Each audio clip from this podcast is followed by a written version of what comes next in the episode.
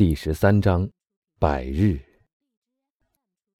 诺瓦迪埃先生真是一个预言家，事态的发展正如他所说的那样。谁都知道，从埃尔巴岛卷土重来的这次著名的历史事件，那次奇妙的复归，不仅是史无前例，而且大概也会后无来者。路易十八对这一猛烈的打击，只是软弱无力的抵抗了一下。他这个还没有坐稳的王朝，本来基础就不稳固，一向是摇摇欲坠。只要拿破仑一挥手，这座由旧偏见和新观念不好调和而构成的上层建筑便坍了下来。所以，维尔福从国王那里只得了一些感激，这在目前反而可说是对他有害的，和荣誉十字勋章。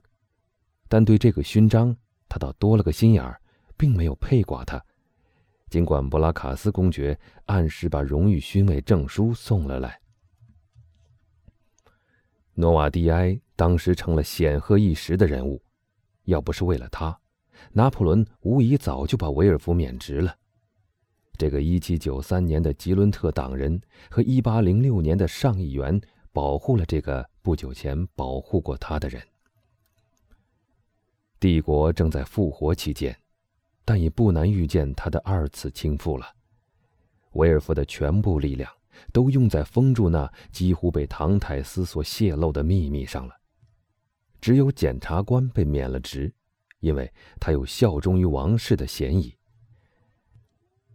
帝国的权力刚刚建立，也就是说，皇帝刚刚住进杜伊勒宫，从我们已经向读者们介绍过的那间小书房里发出了无数命令。在桌子上，路易十八留下的那半空的鼻烟盒还敞开在那里。在马赛，不管官员们的态度如何，老百姓已经知道，南北始终未被扑灭的内战的余烬又重新燃起来了。保皇等人如果敢冒险外出，必定会遭到斥骂和侮辱。这时，如果想要挑起人民来报复他们，是不费吹灰之力的。由于时势的变化，那位可敬的船主在当时虽还说不上事情权势，因为他毕竟是个谨慎而胆小的人，以致许多最狂热的拿破仑党分子竟斥他为温和派。但他却已有足够的势力，可使他所提出的要求闻达于当局，而他的那个要求，我们不难猜到，是与唐泰斯有关的。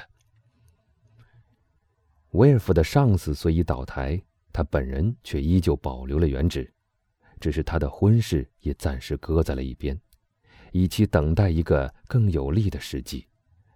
假如皇帝能保住王位，那么杰拉尔就需要一个不同的联姻来帮助他的事业。他的父亲已负责再给他另找一个了。假如路易十八重登王位，则圣梅朗侯爵以及他本人的势力就会大增。那桩婚事也就比以前更实惠了。代理检察官暂时当上了马赛的首席法官。一天早晨，仆人推门进来，说莫雷尔先生来访。换了别人，很可能就会赶忙去接见船主了。但威尔夫是一个很能干的人，他知道这样做等于是在显其软弱，所以尽管他并没有别的客人。但仍让莫雷尔在外客厅里等候，理由只是，代理检察官总是要叫每个人都等候一下的。读了一刻钟的报纸以后，他才吩咐请莫雷尔先生进来。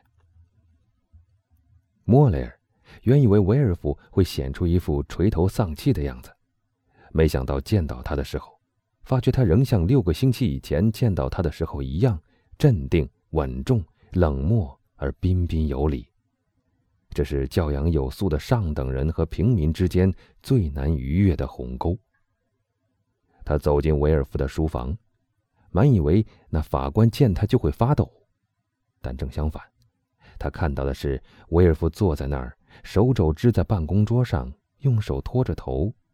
于是，他自己感到浑身打了个寒颤。他在门口停了下来。威尔夫凝视了他一会儿，像是有点不认识他了似的。在这短短的一瞬间，那诚实的船主只是困惑的把他的帽子在两手中转动着，然后，我想您是莫里尔先生吧？威尔夫说：“是的，先生。”请进来，先生。法官像赐恩似的摆一摆手说：“请告诉我是什么原因使我有幸看到你的来访？”您猜不到吗，先生？莫里尔问。猜不到，但假如我可以做出什么为您效劳的话，我是很高兴的。先生，莫里尔说，他渐渐恢复了自信心。您还记得吧？在皇帝陛下登陆的前几天，我曾来为一个青年人求过情，他是我船上的大副，被控与厄尔巴岛有联系。那样的联系在当时是一种罪名，尽管在今天却已是一种荣耀了。您当时是为路易十八效劳，不能庇护他，那是您的职责；但今天您定是为拿破仑效劳，您就应该保护他了，这同样也是您的职责。所以我就是来问问那个青年人现在怎么样了。威尔夫竭力控制住自己。他叫什么名字？把他的姓名告诉我。埃德蒙·唐泰斯。虽然威尔夫宁愿面对一支二十五步外的枪口，也不愿听人提到这个名字，但他依旧面不改色。唐泰斯，他重复了一遍。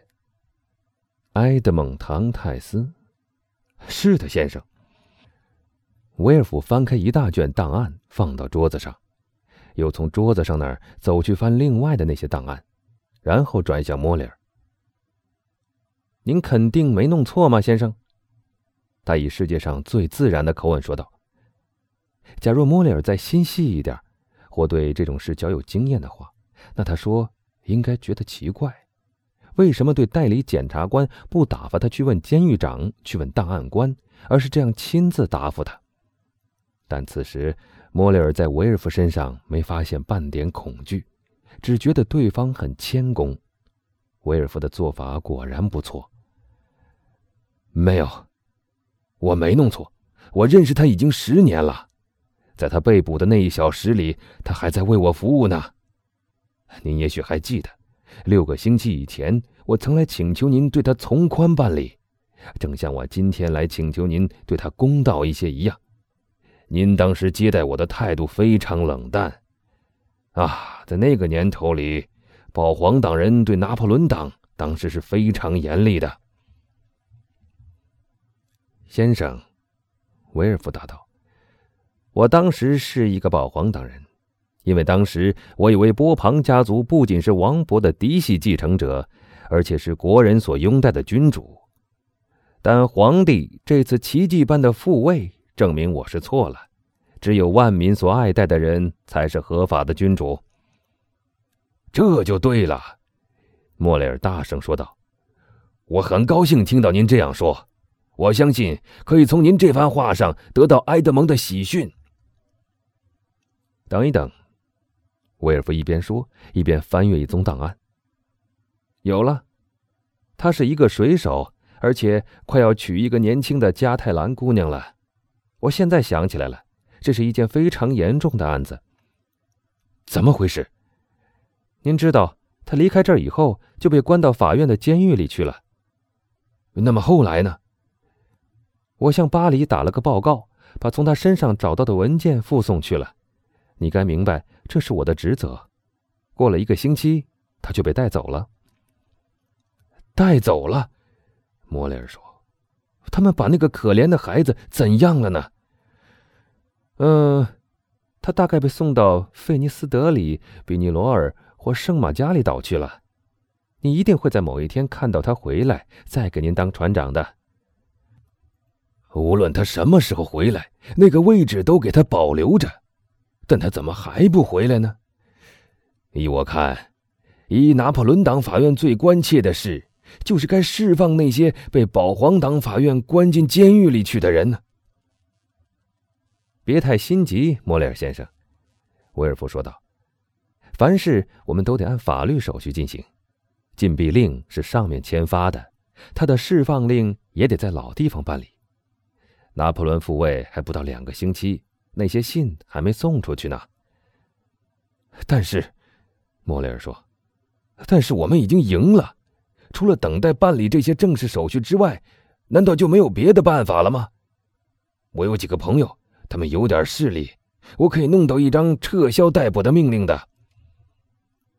根本就没有什么逮捕令。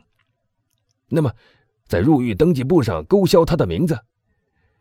政治犯是不登记的。”有时政府就是用这种办法来使一个人失踪而不留任何痕迹的，入了册就有据可查了。波旁王执政时或许是那样，但现在，任何时代都是这样的，我亲爱的莫雷尔。从路易十四那个时代就开始这样了。皇帝对于狱规的管理比路易更加严格，监狱里不登记姓名的犯人多得不计其数。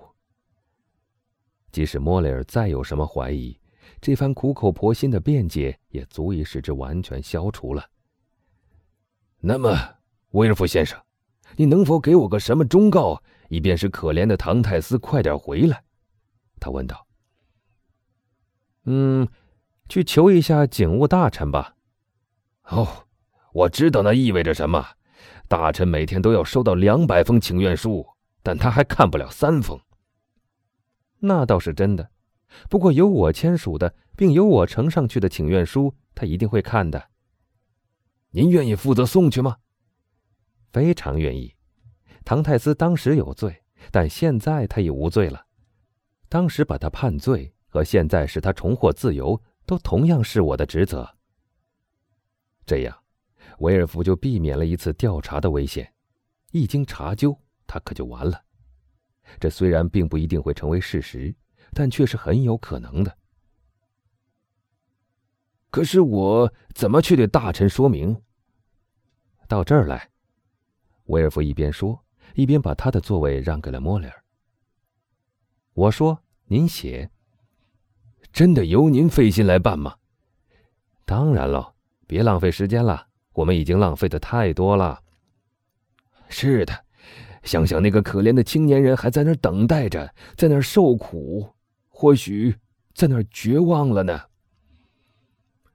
威尔夫一想到那个犯人在那黑暗寂静的牢房里咒骂他，就不禁打了个寒颤，但他仍不肯让步。在威尔夫的野心的重压之下，唐泰斯是必须被摧毁的。威尔夫口述了一封措辞美妙的请愿书。他在里面夸大了唐泰斯的爱国心和对拿破仑党的功劳，以致唐泰斯简直成了使拿破仑卷土重来最出力的一名活跃分子。据推测，一看到这封函件，大臣会立刻释放他的。请愿书写好了，威尔夫把它朗诵了一遍。成了，他说：“其余的事交给我来办好了。”请愿书很快就送去吗？今天就送出去，由您批署，证明您的请愿书内容属实，这是我很乐意做的事。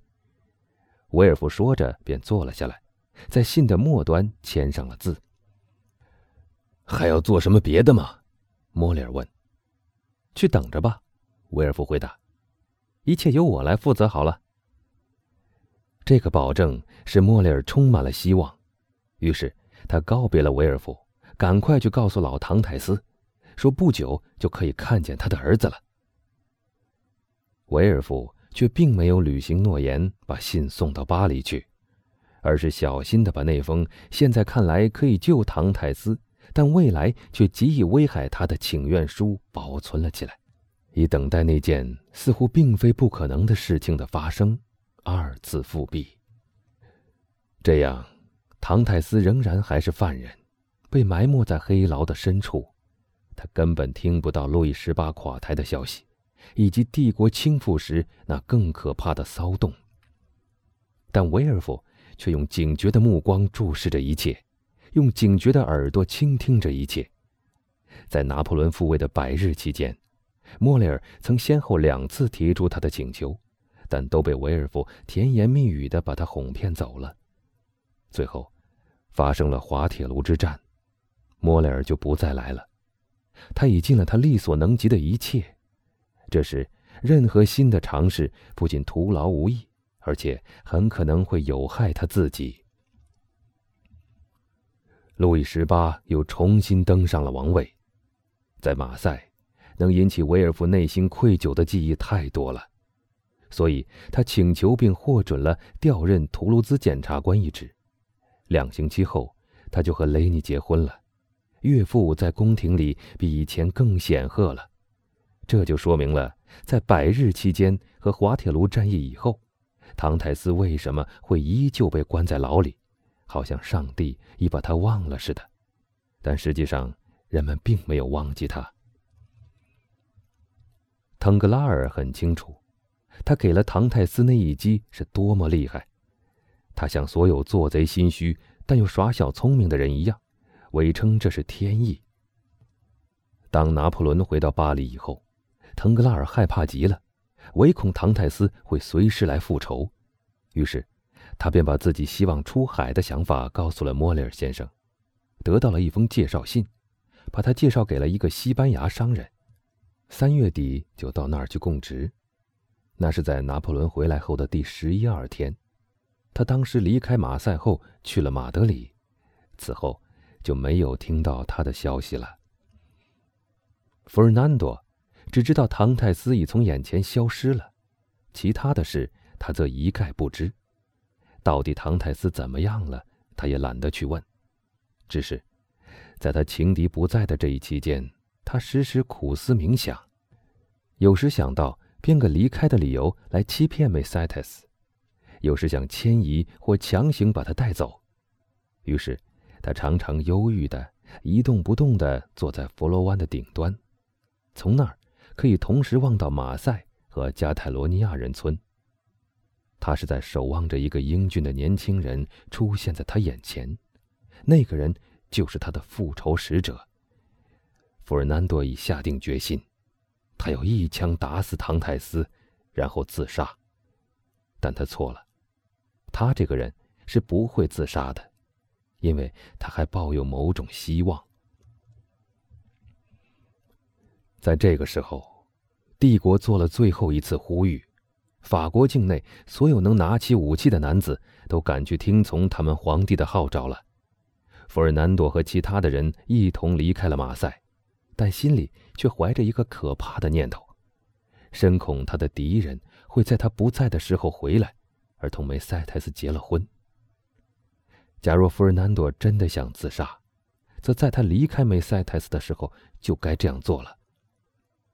他对他的关心，以及他对他的不幸所表示的同情，都产生了效果。梅塞特斯一向像兄妹般的深爱着弗尔南多，现在这份情谊上又加上了一份感激之情。哥哥，他把行囊挂上他肩头的时候说。你自己要当心一点，因为如果你再永远离开了，那我在这个世界上就只有孤零零的一个人了。这些话在弗尔南多心中注入了一线希望。如果唐泰斯不回来的话，总有一天梅塞泰斯也许就是他的了。现在。只剩下梅塞太子一个人，孤零零的来面对这从未如此荒凉的大平原，和从未如此一望无际的大海了。他天天以泪洗面，人们看见他，有时不断的在加泰罗尼亚人住的这个小村子周围徘徊，有时看见他一动不动的像一尊石像似的站着，呆望着马赛，又有时看见他坐在海边。倾听那如同自己的哀愁那样永恒的海的呻吟。他常常自问，是否应该让自己投入海洋那无底的深渊里？也许这样，可以比忍受如此焦灼的等待更好一些。他并非缺乏这样做的勇气，而是他的宗教观念帮了他的忙，救了他的命。卡德鲁斯。也像弗尔南多一样应征入伍了，但由于他已经结婚，却比费尔南多大八岁，所以仅被派去驻守边疆。老唐泰斯一直是靠希望支撑着的，拿破仑一倒，全部希望都成了泡影。在和他的儿子分离五个月以后，几乎也可以说，就在他儿子被捕的那一刻，他就在梅塞泰斯的怀里咽下了最后一口气。莫雷尔先生不仅负担了他的全部丧葬费，还把那可怜的老人生前所借的几笔小债也还清了。这样做，不仅需要出于慈悲心，而且也需要勇气，因为像唐泰斯这样危险的一个拿破仑分子，即使你去帮助他临终的父亲，也会被人当做一个罪名来污蔑的。